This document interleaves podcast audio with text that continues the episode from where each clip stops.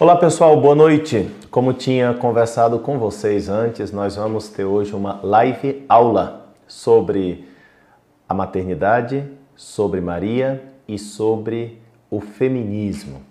Motiva-me é, a ideia de fazer essa aula hoje é porque nós estamos no mês de maio, mês de Nossa Senhora, o mês mais bonito do ano é, motiva também o fato de que ontem nós celebramos o Dia das Mães e no Evangelho de ontem, que foi o quarto domingo da Páscoa, tradicionalmente conhecido como Domingo do Bom Pastor, nós escutamos a quase que mais, é, sem dúvida alguma, mais para o final de João capítulo 10, onde Jesus Cristo diz que as suas ovelhas escutam e conhecem a sua voz. E ontem eu trabalhei também um pouco esse tema nas homilias dominicais, então veio esse desejo de partilhar um pouco mais com vocês, como que estendendo um pouco mais aqui aquela minha homilia dominical e agora com de maneira assim mais completa e mais como aula, não somente como a realidade de uma homilia, de uma pregação. Então sejam bem-vindos todos vocês que estão chegando aqui a essa live aula, esta aula sobre esse tema tão interessante e tão atual também. Então, ao mesmo tempo, peço a vocês que não esqueçam de, de curtir essa aula, de comentar, de colocar os seus questionamentos aí também. Nós também estamos, Padre François Costa, eu também estou no Instagram, no Telegram, no Twitter.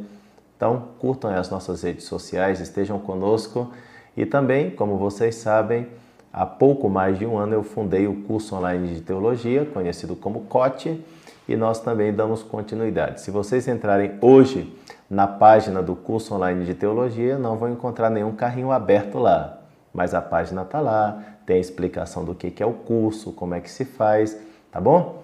Mas dito isso, vamos diretamente ao assunto. Então, o tema da aula é esse: maternidade, Maria e o feminismo. E eu queria, assim, começar do começo, né? Do começo. Então, o que que acontece? Vocês sabem que Adão e Eva vêm diretamente de Deus, né? Como diz a Escritura na sua linguagem poética e tão bonita, veio do barro da terra, Adão veio do barro da terra e Eva veio da costela de Adão, e quando é, surge Eva diante de Adão, porque Deus, segundo a narração da Escritura, faz Adão cair num sono profundo e então tira a costela de Adão e faz para ele uma Ixá. Já vou explicar essa, esse termo hebraico. Quando Adão vê a sua, a sua Eva, ele diz assim: Esta sim é osso de meus ossos e carne de minha carne ela será chamada mulher porque foi tirada do homem. Está em Gênesis capítulo 1, versículo 23. Na língua hebraica, a palavra Adam, Adão, significa o ser humano de maneira assim coletiva, universal. Por isso, é totalmente lícita fazer a seguinte indagação: Adão é um único homem singular ou quando a Escritura fala que Deus criou Adão, está falando da criação dos seres humanos de maneira coletiva. É justo fazer essa questão, porque a Escritura deixa esse tema aberto. Então, Adam, em língua hebraica, significa ser humano. Deus criou o ser humano. Então, a pergunta que fica é se Adão é uma personagem individual ou é o homem no sentido coletivo. Mas, deixando essa discussão de lado, o fato é que há um primeiro homem, né? que há uma primeira mulher, ou que há uns primeiros homens e umas primeiras mulheres. Então, sempre tem que haver os primeiros, né? Então, é nesse sentido que quando Deus cria o homem e a mulher, e o homem diante da, da, da maravilha, que é a mulher, ele exclama isso aqui: ela será chamada mulher porque foi tirada do homem. Outra expressão em hebraico. Adam, em hebraico, como eu disse, é homem no sentido mais universal. Quando eu quero dizer este homem, quer dizer, não só o homem no sentido de ser humano, mas este homem em concreto, então eu não uso Adam em hebraico, eu uso Ish. I-S-H, transliterando, não é verdade? Homem. Este homem, não o ser humano de maneira geral. Este homem vai ao cinema, por exemplo. Então, este homem seria Ish. E a mulher é chamada de Isha no feminino, né? Então, este homem, Ish. Esta mulher, Isha, em hebraico. Ah, o latim, inclusive, tra traduz isso de maneira muito engraçada, né? Porque o homem é vir e a mulher é virago. Quer dizer, o homem é, é, é varão e a mulher seria varoa. Vir virago. Vejam só a semelhança na língua latina para dizer este homem, esta mulher. Vir, virago. Então, assim como está tão próxima a terminologia é, de vir e virago, também está muito próxima a terminologia entre ishi e isha. Na língua portuguesa não está próxima, né? Homem, mulher não faz a conexão tão perfeita como aparece em hebraico. Ish, Isha.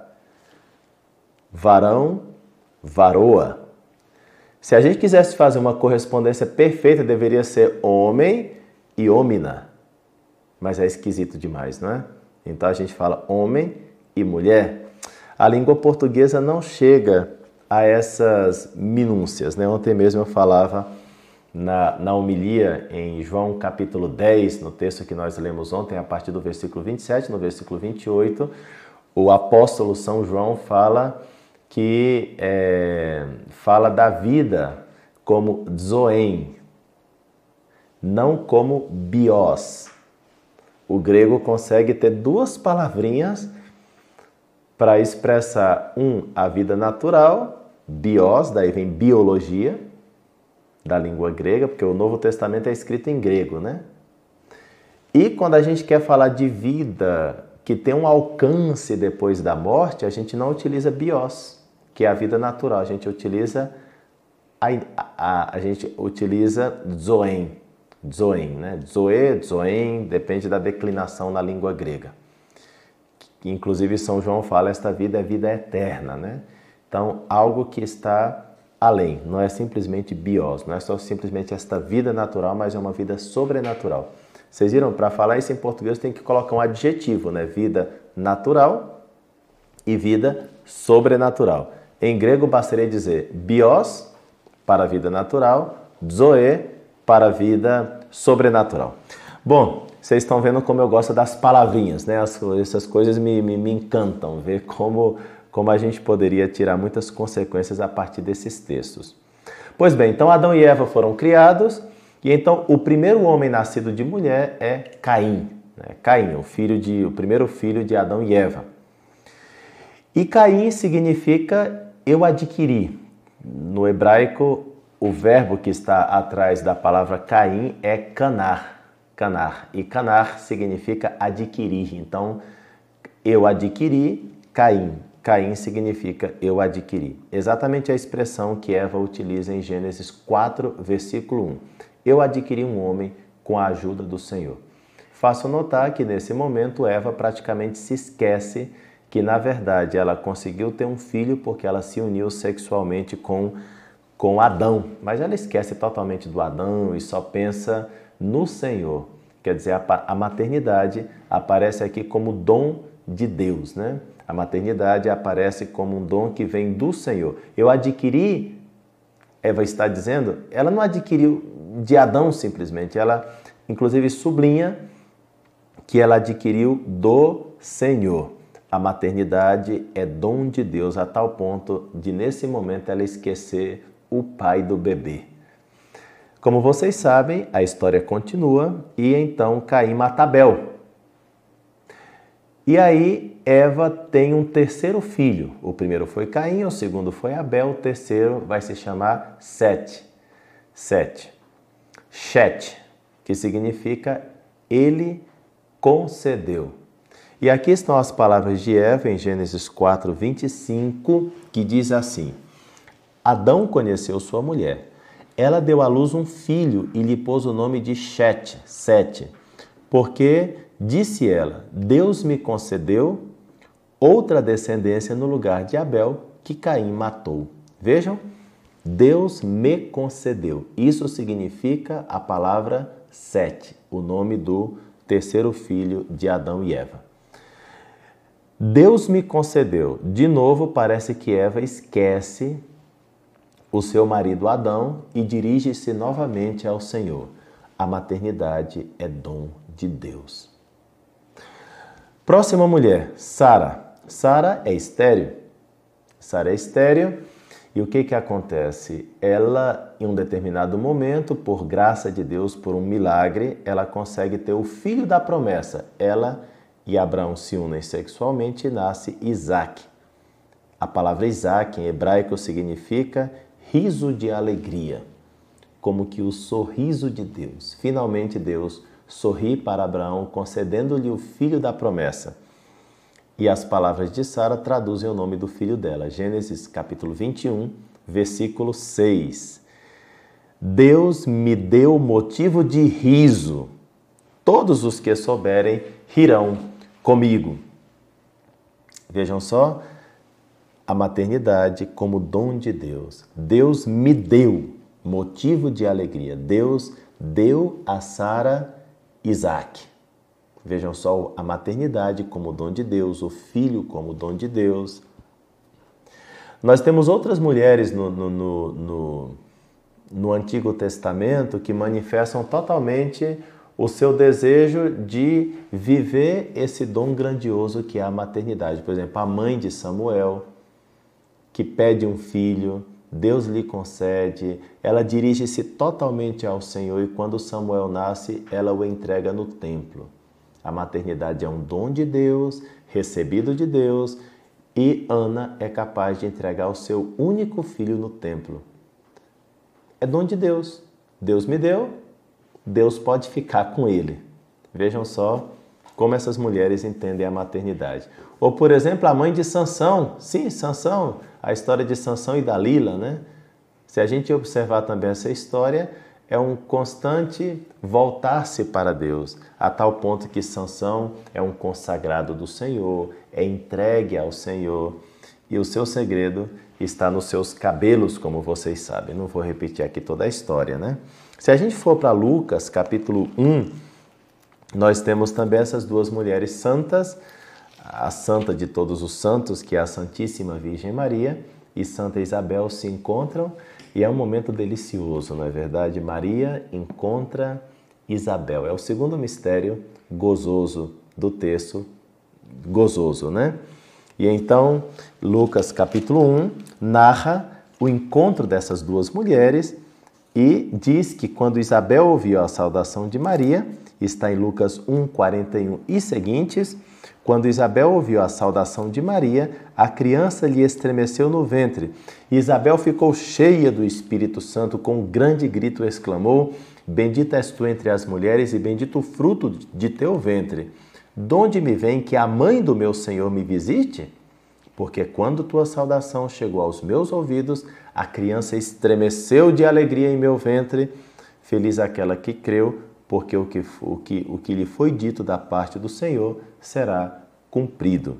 E então Maria prorrompe também num grande salmo de alegria e de exultação criado por ela mesma, que é o chamado Magnificat, que vai desde o versículo 46 até o versículo 55. Sim, aquele que diz assim: Minha alma engrandece o Senhor meu espírito exulta em Deus, meu Salvador, porque olhou para a humilhação de sua serva doravante as gerações todas me chamarão de bem-aventurada, pois o Todo-Poderoso fez grandes coisas em meu favor, seu nome é santo e segue o Salmo de Maria que nós conhecemos como Magnífica. A maternidade é dom de Deus. Exulta Isabel, exulta a Virgem Maria, exultam todas as mulheres do, no, do Antigo Testamento. A maternidade é algo tão excelente, tão excelente que São Paulo configura na primeira carta a Timóteo no capítulo 2, no versículo 15, esse texto tão belo que é importante é, voltar a, a recordar. No versículo 15, o apóstolo, 1 Timóteo 2, 15, a mulher será salva pela sua maternidade, desde que com modéstia permaneça na fé, no amor e na santidade. Que coisa bela! A mulher será salva pela sua maternidade. Talvez São Paulo esteja até combatendo esses falsos doutores que se opunham ao casamento, que é muito típico das seitas gnósticas. O gnosticismo, acreditando que o material é mal e o espiritual é bom, facilmente chegam à conclusão que a materialidade do casamento deve ser suprimida.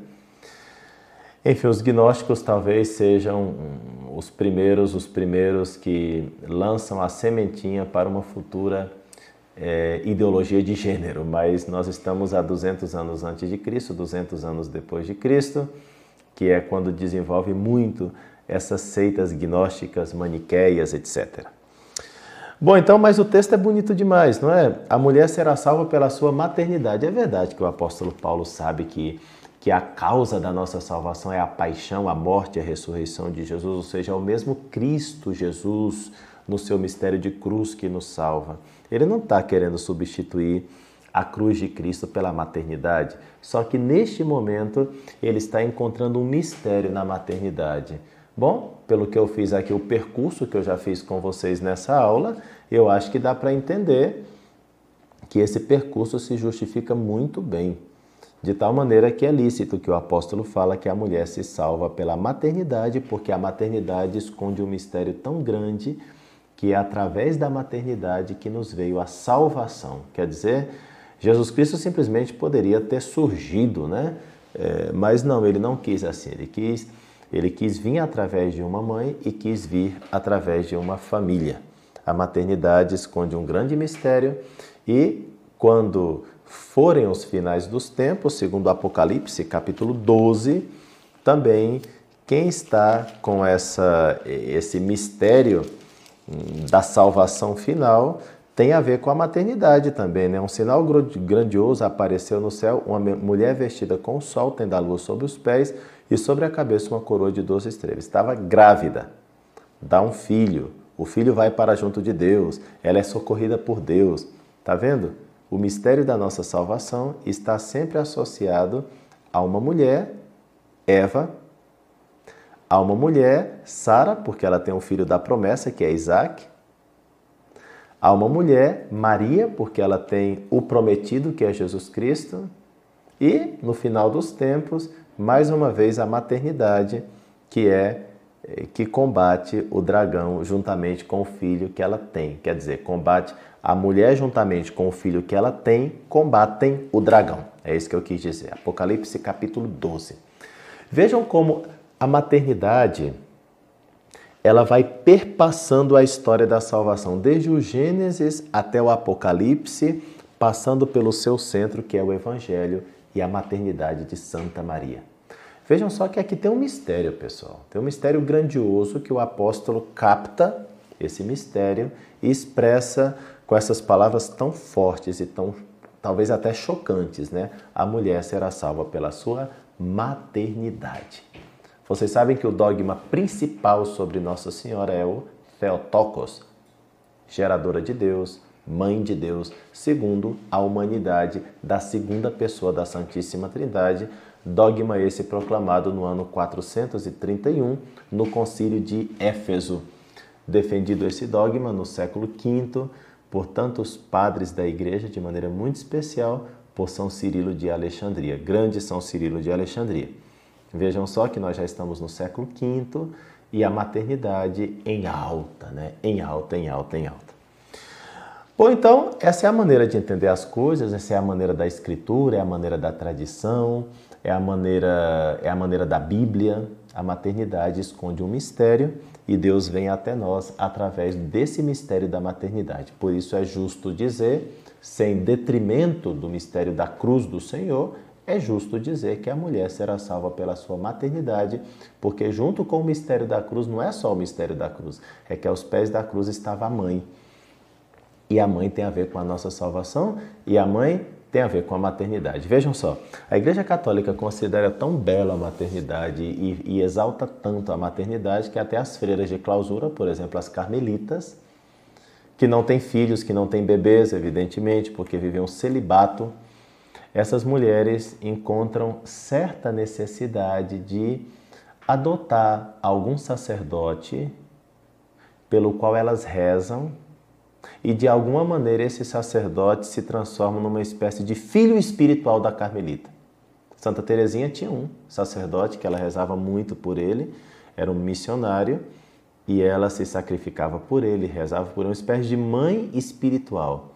Até uma carmelita de clausura, sabendo do valor do mistério da maternidade, ela quer ter um filho, nem que seja espiritual. Né? Quanto a maternidade é importante.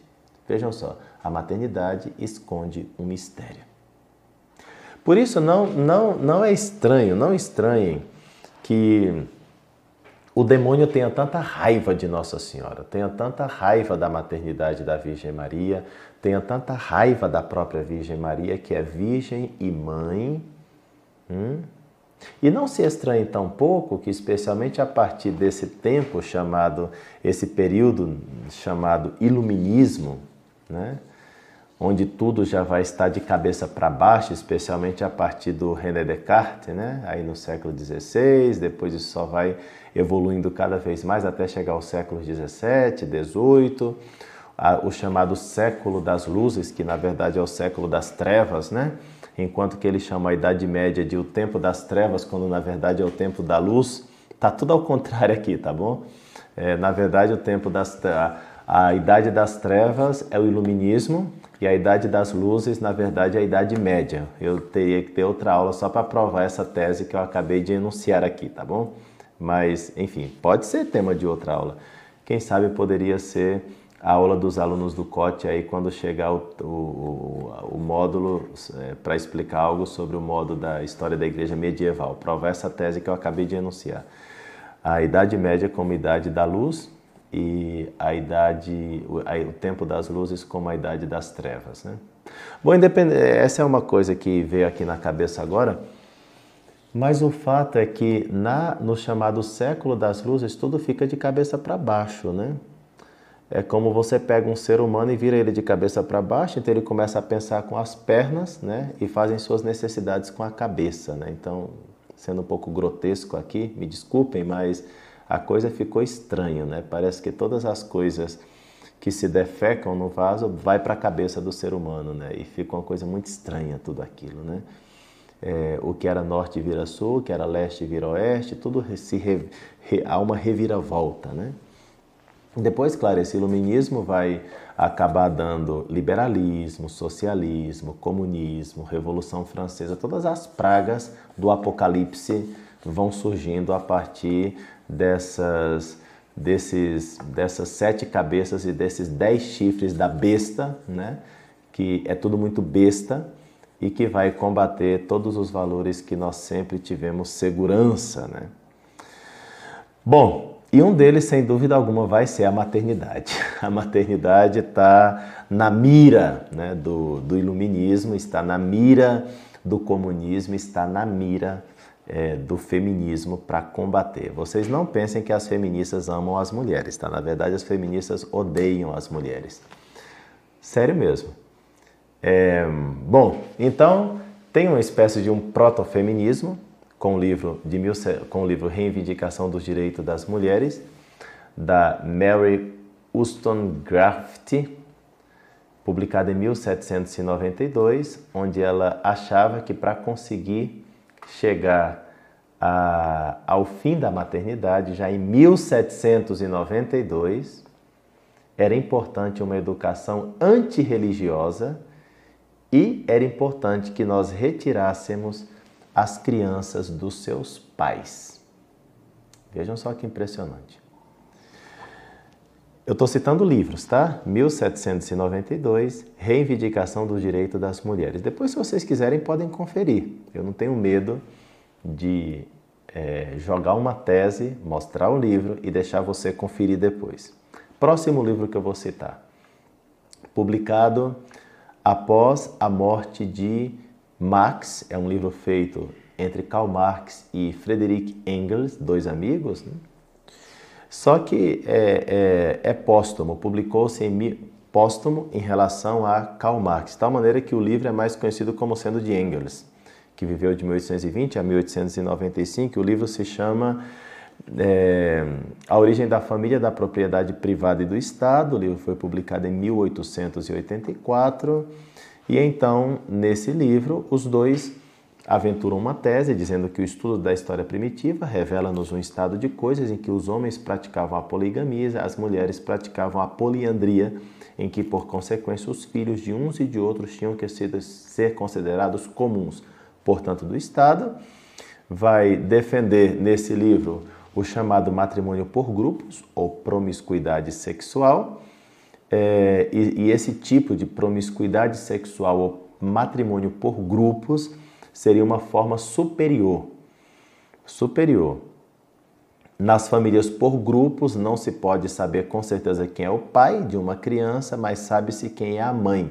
Portanto, esse matrimônio seria uma espécie de matrimônio das sociedades comunistas, onde todo mundo teria sexo com todo mundo. Você saberia simplesmente quem é a mãe, mas, ao mesmo tempo, esse autor já está desejando que a mulher se livre também da própria maternidade. Só que as coisas devem ter o seu curso histórico sem chamar demasiado a atenção. Enfim, século XIX ainda, né? Então tem que ter calma para não é, falar demasiado, porque senão o pessoal vai abominar as ideias.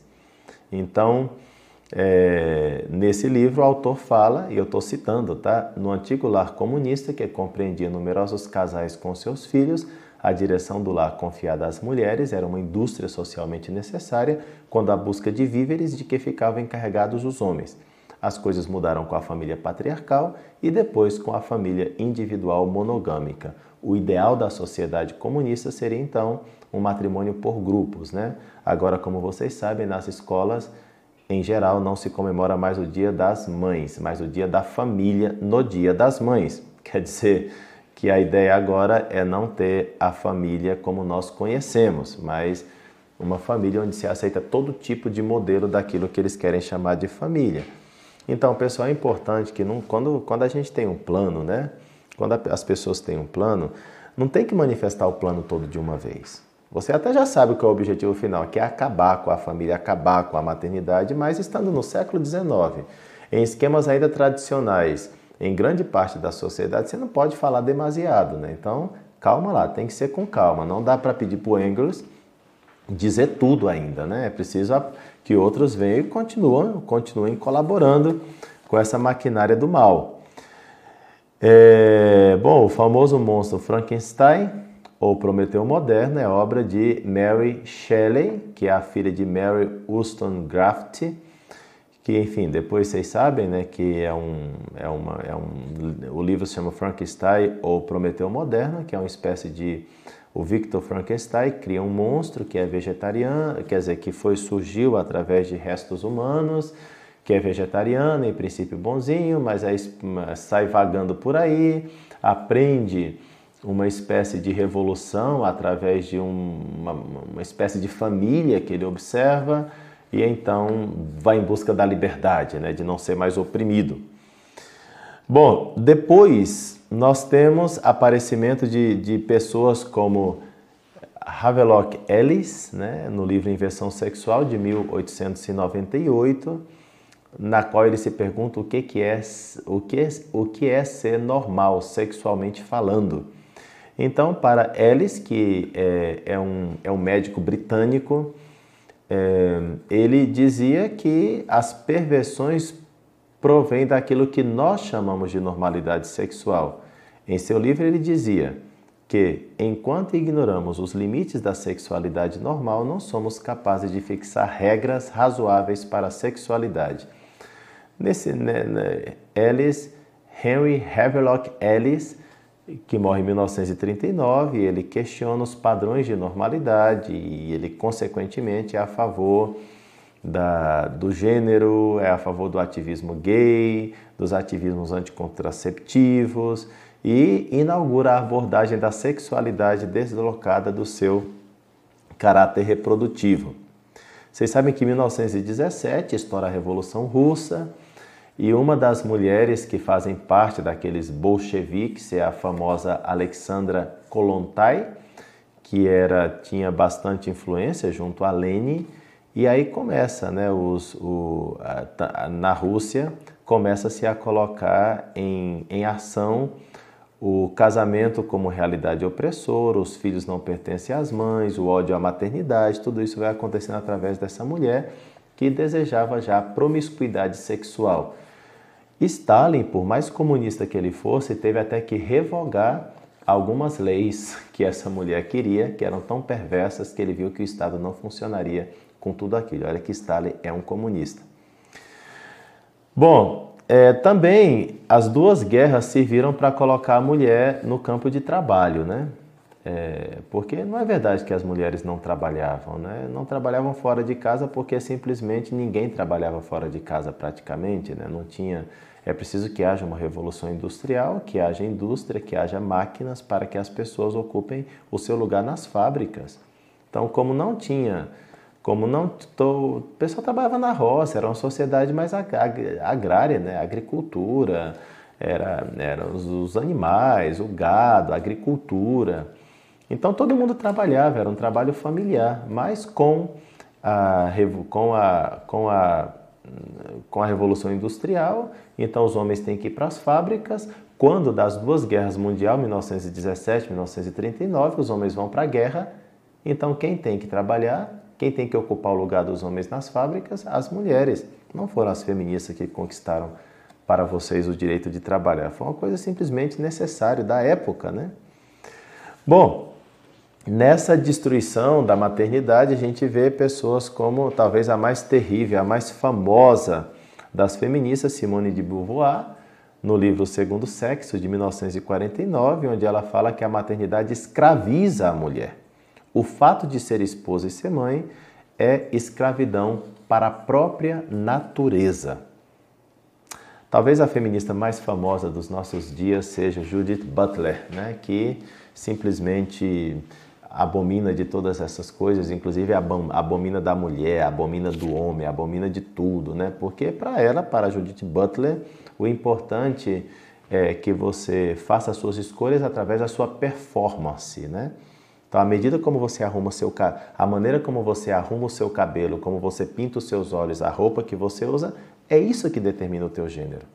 Né? Então, no fundo, aquilo que já estava em 1949 no segundo sexo e que pode ser configurado naquela famosa frase, né?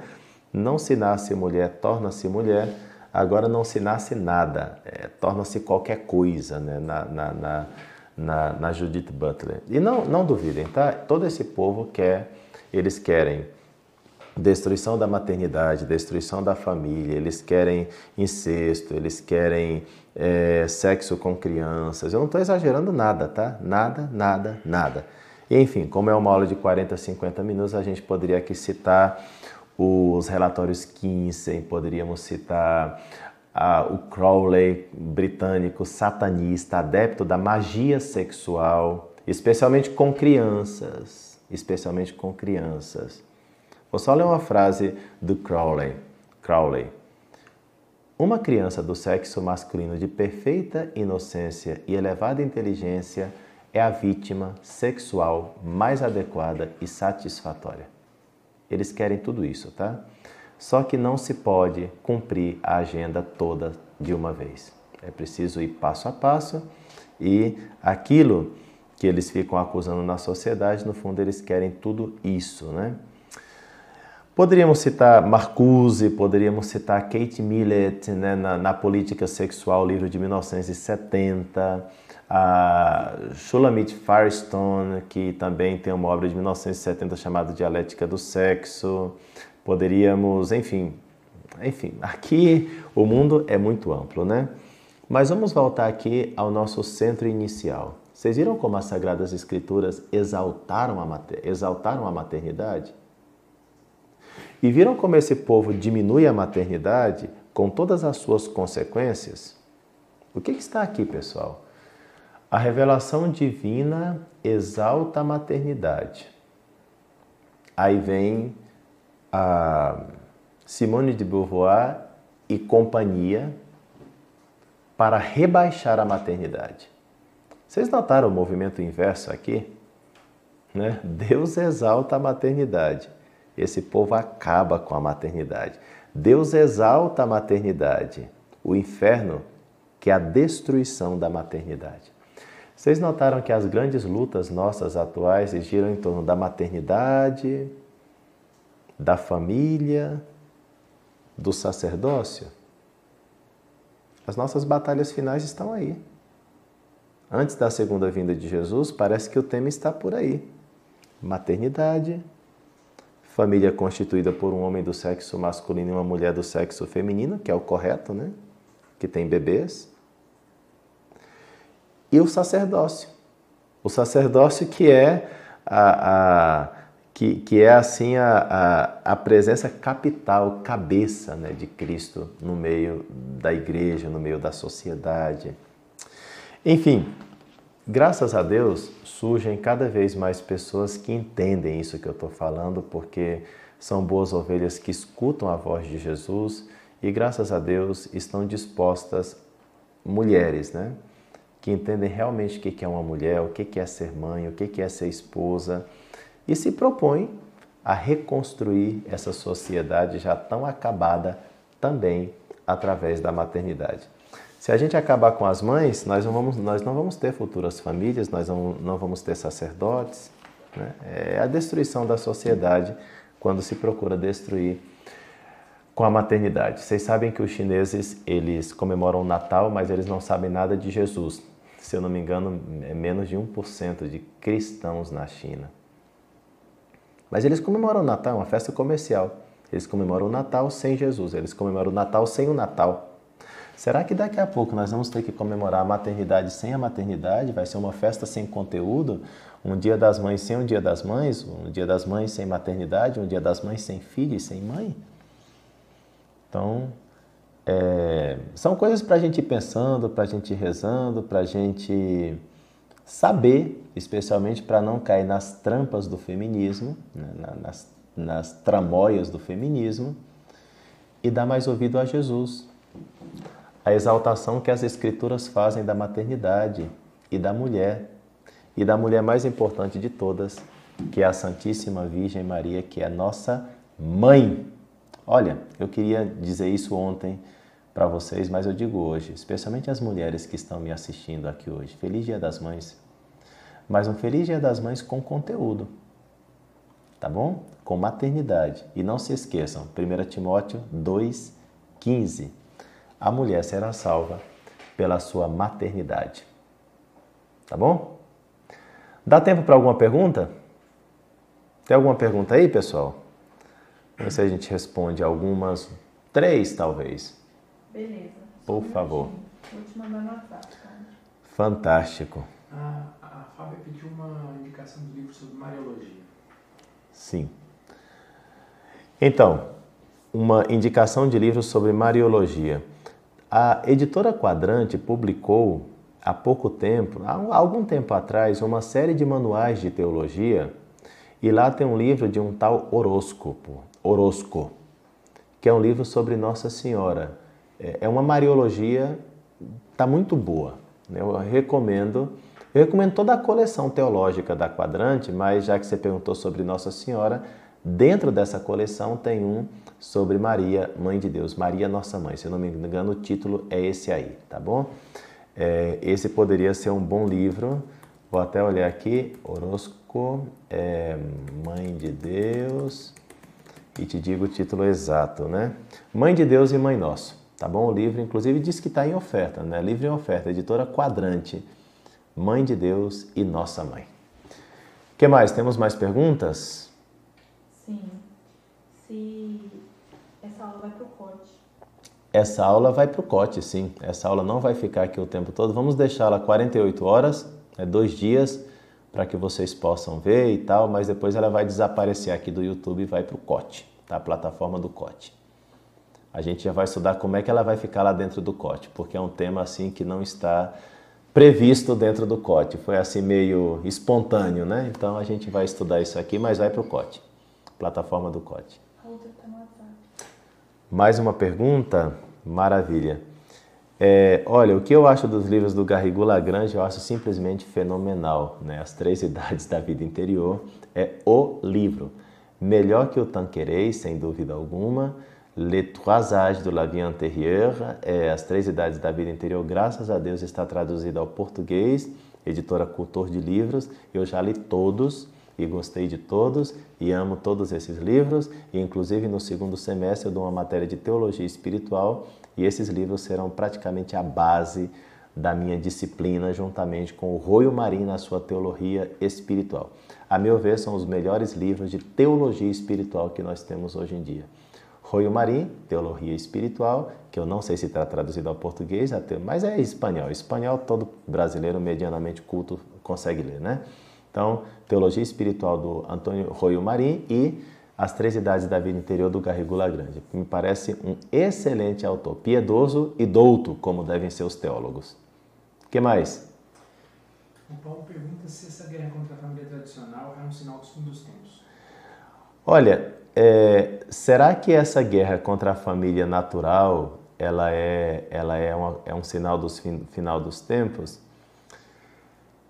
Olha, difícil dizer que sim, porque, porque assim, Jesus não revelou nada sobre quando vai ser isso que nós chamamos a, a consumação desses tempos que já são os últimos.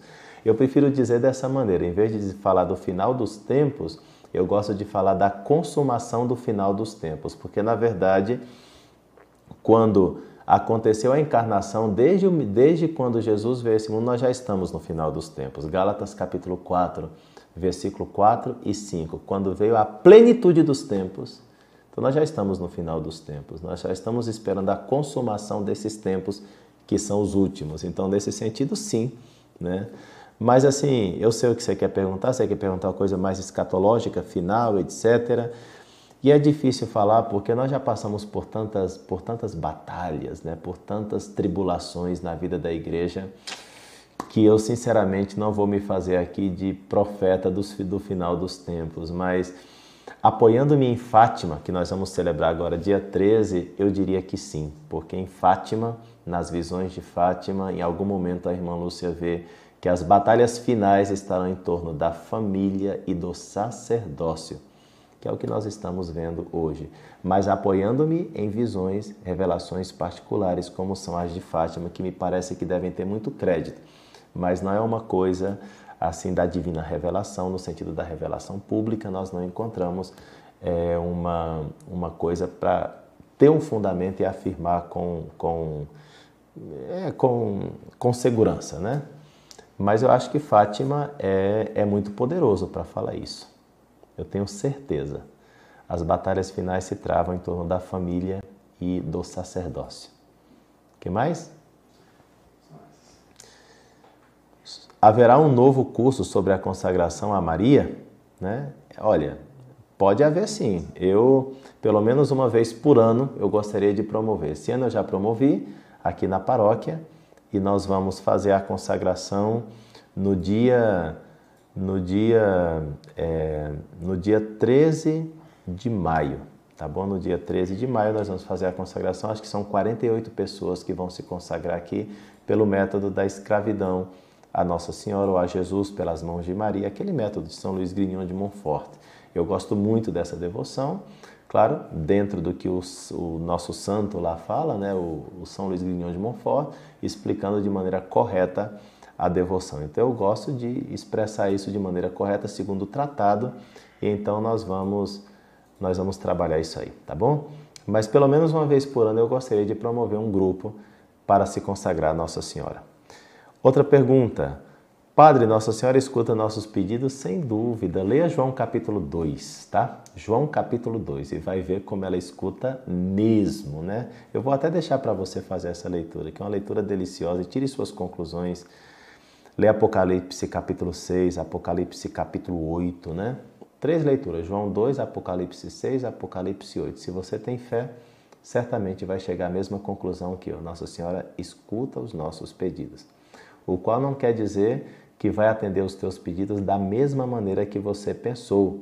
Porque até Deus, muitas vezes, a gente pede, meu Deus, me cura do câncer. E às vezes Deus não cura porque Ele, nos, ele quer que a gente vá para o céu. É o momento da gente ir para o céu. Então tem momento em que o Senhor determina, já está na hora de você ir para o céu. Ah, mas eu quero a cura do câncer. Não vai ter, porque eu já determinei que é o momento de você ir para o céu. E a gente também tem que saber rezar o Pai Nosso, né? E no Pai Nosso tem uma prece lá que diz assim: Seja feita a vossa vontade, assim na terra como no céu. Então, nossa Senhora escuta os nossos pedidos, Deus escuta os nossos pedidos, o qual não quer dizer que ele tem que atender tal qual nós estamos pedindo, porque ele pode ter algo melhor. Quer dizer, ele sempre tem algo melhor porque é o nosso Pai do céu. Padre, poderia nos oferecer um curso sobre a modéstia feminina? Olha, eu acho que se eu oferecer um curso sobre a modéstia feminina, eu só vou apanhar, né? De, de, de todo mundo, de todos lá vocês vão me bater, porque o que, que acontece? Eu vejo um problema nas questões em torno à modéstia, né? Eu entendo que a modéstia é uma virtude, e esse texto de 1 Timóteo 2,15 fala que a mulher será salva pela maternidade, fala também da modéstia, da fé e de tudo mais. Só que assim, né? Eu acho que tem muitos grupos aí falando de uma modéstia, mas é uma modéstia que não está é, parece que para viver a modéstia a gente tem que voltar ao século XIII, né? Parece que o típico modelo de modéstia é o século XIII, né? Então, eu não tenho essa linha. Eu, eu vejo que a modéstia é uma virtude. E como virtude, como qualquer virtude, o que é uma virtude? Virtude é uma disposição interior para o bem. Tá? Isso é uma virtude. A modéstia é uma virtude. Então, é, só que o pessoal não entende a, o conceito de virtude. Acho que antes de fazer um curso sobre modéstia, teria que fazer um curso sobre virtude, tá? E depois um curso sobre modéstia. Porque o que está faltando nessas coisas sobre modéstia? Está faltando um fundamento. E o fundamento é o conceito de virtude, sabe? Então, e se eu começar a falar de modéstia sem falar de virtude, vai acontecer o seguinte: vocês vão me, vocês vão me crucificar, sabe? Porque não, não, não tem que ter fundamento esse trem. Então, tá, eu não sei como eu posso abordar esse tema de maneira mais ampla, mas infelizmente eu não consigo, não consigo simplesmente falar de modéstia sem falar do fundamento da modéstia, que é exige um curso anterior. Não sei se também é o meu caso, tá? Porque senão eu vou mexer nas roupas de vocês, para mais ou para menos, não sei o que vocês pensam. Eu não sou estilista, sabe? Então, me parece que às vezes a modéstia está mais no campo do estilismo. Aí eu precisaria fazer um curso de moda, né? do que no campo da virtude. Me parece que às vezes vocês estão levando a modéstia para o estilismo, menos que para a virtude. Então é complexo, sabe? E como mulher é cheia de coisa com relação à roupa, se eu não fizer o curso de virtude da modéstia, para depois falar de modéstia, vocês vão me crucificar. Eu tenho, eu não quero ser crucificado agora, eu só tenho 42 anos, tá bom? Então, quem sabe a gente pensa isso, um seminário, né? A gente faz de maneira fundamentada, tudo direitinho, né? Valeu, pessoal. Um grande abraço, feliz Dia das Mães. Foi muito bom estar com vocês e Deus abençoe a todos os que estão aí do outro lado, em nome do Pai, do Filho e do Espírito Santo. Amém.